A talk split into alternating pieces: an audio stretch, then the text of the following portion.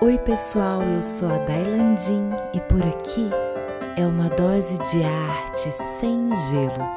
Pode entrar, fica à vontade.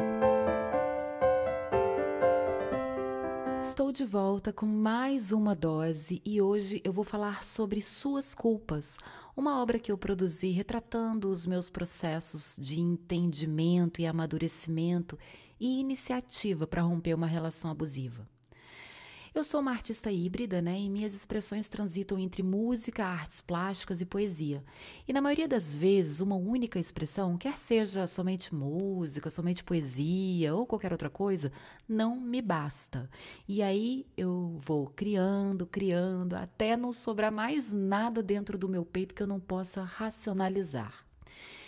Com isso, a minha obra Suas Culpas, ela se apresenta em diversas expressões. Tem a música, que você pode ouvir em todas as plataformas de streaming.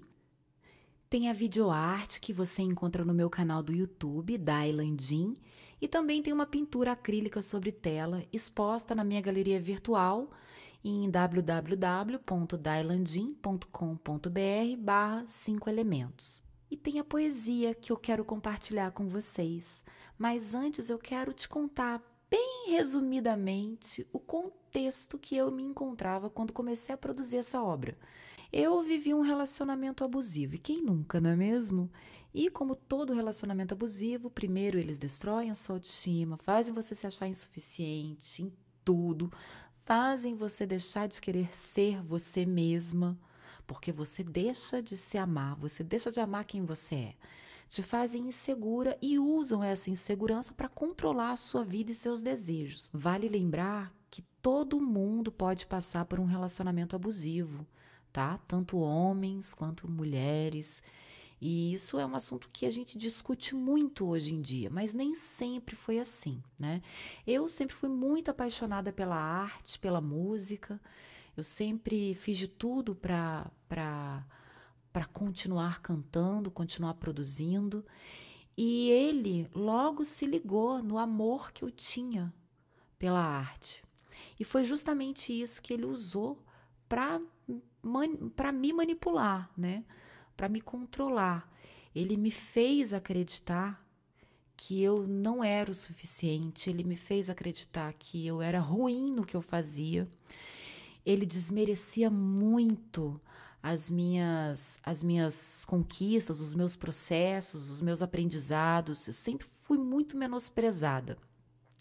E eu quero enfatizar isso porque é muito típico de relacionamentos abusivos esse tipo de comportamento, né? É, sempre diminuindo o que você faz, sempre dizendo que não é o suficiente. E isso faz parte dos relacionamentos abusivos. É bem comum mesmo que isso aconteça. Se você tem um relacionamento assim, que tudo que você faz não é o suficiente, que tudo que você diz está errado, que nada que você faça está bem feito, fique esperto que você pode estar em um relacionamento abusivo, tá?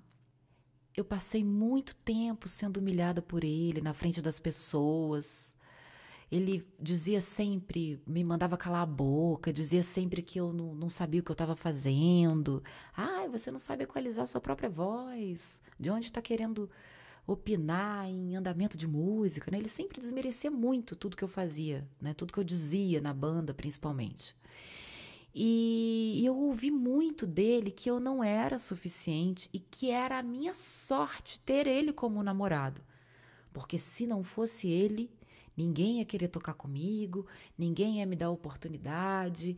Então ele era o meu salvador, ele era o cara que me proporcionava viver artisticamente, né? Ele me proporcionava cantar, ele me proporcionava isso. Então, eu acreditava, porque a gente acredita, é, inclusive, deixa eu até abrir um parênteses aqui. A gente sempre fala, né? Ai, porque relacionamento abusivo, vive assim porque quer. Ah, parece que gosta de não sei o quê, de ser maltratado e bibibi. Gente, a gente não sabe. A gente não acredita. A gente vive. É, é, é uma manipulação absurda. A gente vive uma outra realidade. A gente vive uma realidade que eles querem que a gente viva. Entendeu? Os abusadores. Essa que é a verdade. Então, não julgue uma amiga, um amigo que vive um relacionamento abusivo, tente ajudar, mas não julgue, porque é outra realidade que a gente vive, entende? E dá pra gente conseguir abrir os olhos, mas é um caminho longo, demanda paciência, demanda muito apoio. Então, isso é muito importante dizer. E eu acreditava. Ele sempre dizia, né, que eu tinha sorte. Eu falava, poxa, ainda bem que eu namoro ele, porque senão, olha só, eu não ia conseguir fazer esse show, eu não ia conseguir cantar essa música e tal. Eu acreditava nisso. E as agressões foram aumentando e naquela época não se falava em violência psicológica, violência moral, como nos é garantido hoje com a Lei Maria da Penha, lá no artigo 7. Já tinha a Lei Maria da Penha, mas pouco se falava no assunto, ela era muito nova ainda. A gente não tinha essa democratização da informação aí nas redes sociais. Não se falava em relacionamentos abusivos. Eu não sabia o que, que era isso. Eu nem percebi o que estava acontecendo. E todo mundo via como ele me tratava, só eu não enxergava, né?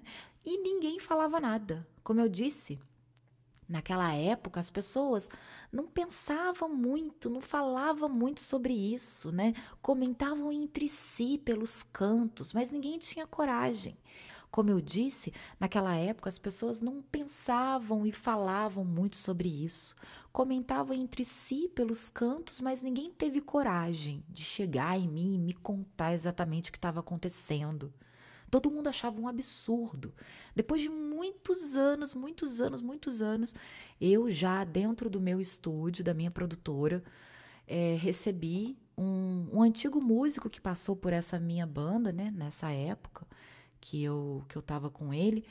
E ele me esse esse músico me falou: "Ah, Dai, naquela época eu saí da banda porque eu não aguentava ver como ele te tratava. Eu, não, eu, eu, eu, eu, me sentia mal, eu ficava chateada, eu ia embora para casa triste. Por isso que eu saí da banda. Ou seja, o cara saiu da banda, mas não teve a coragem de chegar em mim e falar: olha, estou saindo da banda porque o que ele faz com você é inadmissível. Né? Ele não chegou no qual oh, estou saindo da banda porque o que você faz com ela é inadmissível. Ele não fez isso, ele simplesmente saiu da banda e fui descobrir a motivação dele anos depois, né? Então, as pessoas sabiam, as pessoas viam, mas as pessoas não falavam. E, e cara, real, quem nunca teve medo ou quem nunca passou por uma situação de contar é, é, o que sabe sobre o, o, companheiro, a companheira da, do amigo e, e ser desacreditado?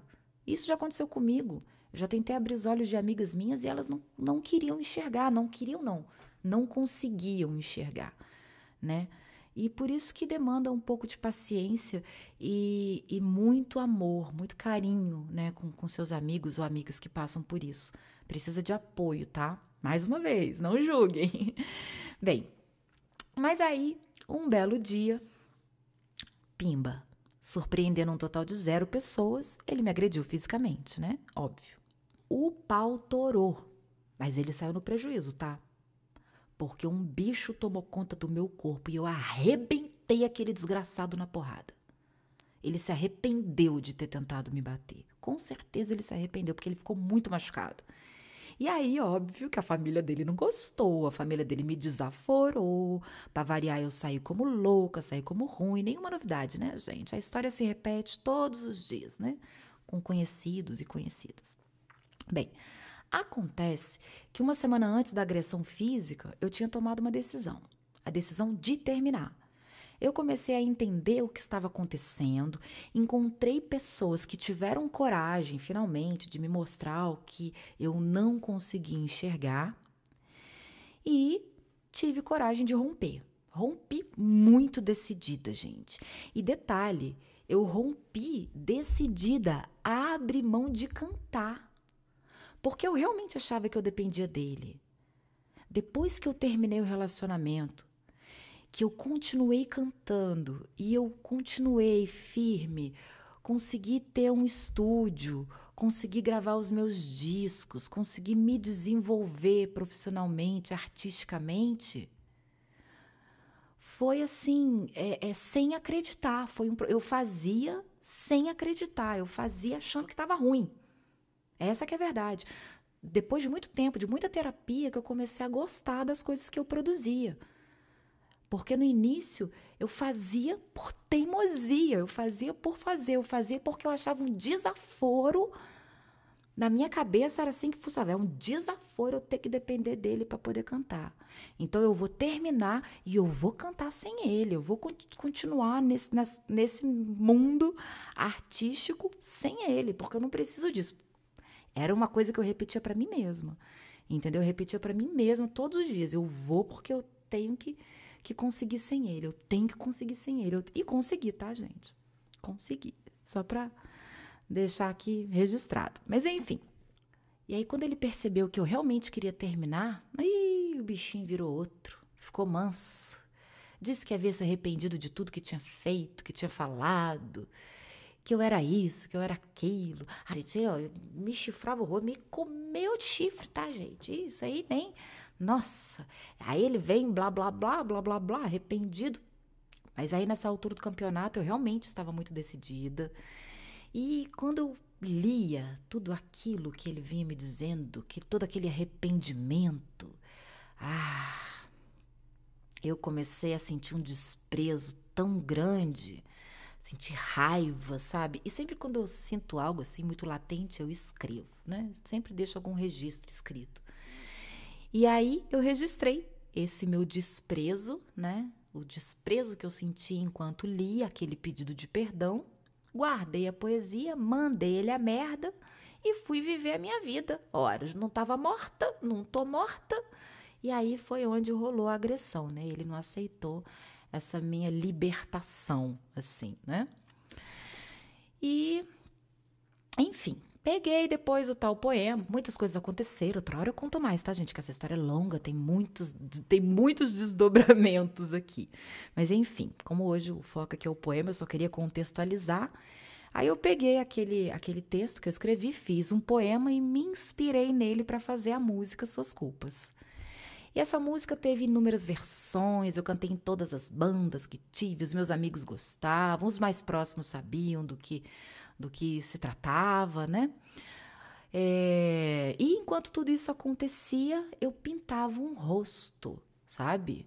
Porque é uma forma muito genuína de eu conseguir é, exteriorizar, me acalmar, pensar sobre o assunto é pintando, né? Então saía, saía um rosto nessa, nessa, nesse processo. Só que eu não consegui colocar olho. eu não consegui pintar de jeito nenhum um olho naquele rosto, né? Talvez era o meu subconsciente, né, me dizendo que eu não estava enxergando, né, a realidade. Enfim. Depois de tentar pintar vários olhos ali, eu desisti, joguei o quadro atrás do guarda-roupa e nunca mais o vi.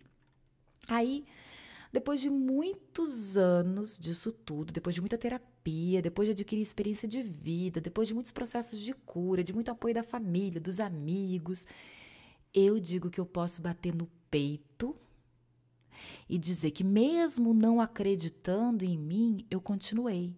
Eu busquei acreditar, eu busquei aprender, corri atrás, mesmo sem enxergar direito o caminho, eu caminhei. E hoje eu percebo que eu estava enrolada com as minhas dores naquele momento, nos meus medos, nas minhas inseguranças, e eu estava sem condições de ver o que realmente acontecia. E para poder representar isso, né, eu lembro que quando eu fui fazer a videoarte, eu me envolvi toda em barbantes, bem emaranhada, bem confusa, perdida, e aos poucos eu fui me organizando, eu fui soltando as linhas e controlando o jogo né? Até essas linhas que, que eu usei nessa videoarte foram parar no quadro. E, gente, a gente tem muita coisa para falar dessa obra, mas vamos logo para a poesia. Eu quero que vocês vejam, tá? Vá lá, assiste o clipe, ouve a música e me chama lá no direct do, do Instagram, que é dailandim, dai.landim, e para a gente conversar, que aí eu conto mais coisas sobre esses processos. Mas bora lá para a poesia, porque eu já falei demais. Bem, a poesia também se chama Suas Culpas, né? Para variar. E é assim. Ela achava que não daria. Ela seguia sem acreditar. Mas em pequeno lapso de euforia, ela resolveu se libertar. Não fazia noção do que fazia, nem tinha explicação para o sonhar. Sorria quando ele se arrependia. Com o coração na carteira, ela se pinta e vai para o bar. Não sabia ao certo os rumos que seguia, tinha constelação cão maior para lhe guiar. Enquanto ele chorava, ela fingia que não ouvia. Ela não é de ninguém, é melhor se afastar. Descobriu-se em novos portos, se cercou de amigos queridos, também se cercou de inimigos para aprender a se virar. Se preparou para brigas, comemorou vitórias, tropeçou, caiu, viveu novas histórias, às vezes cansada, às vezes ferida. Ela chorava às escondidas e continuava a caminhar. Um beijo para vocês e até a próxima!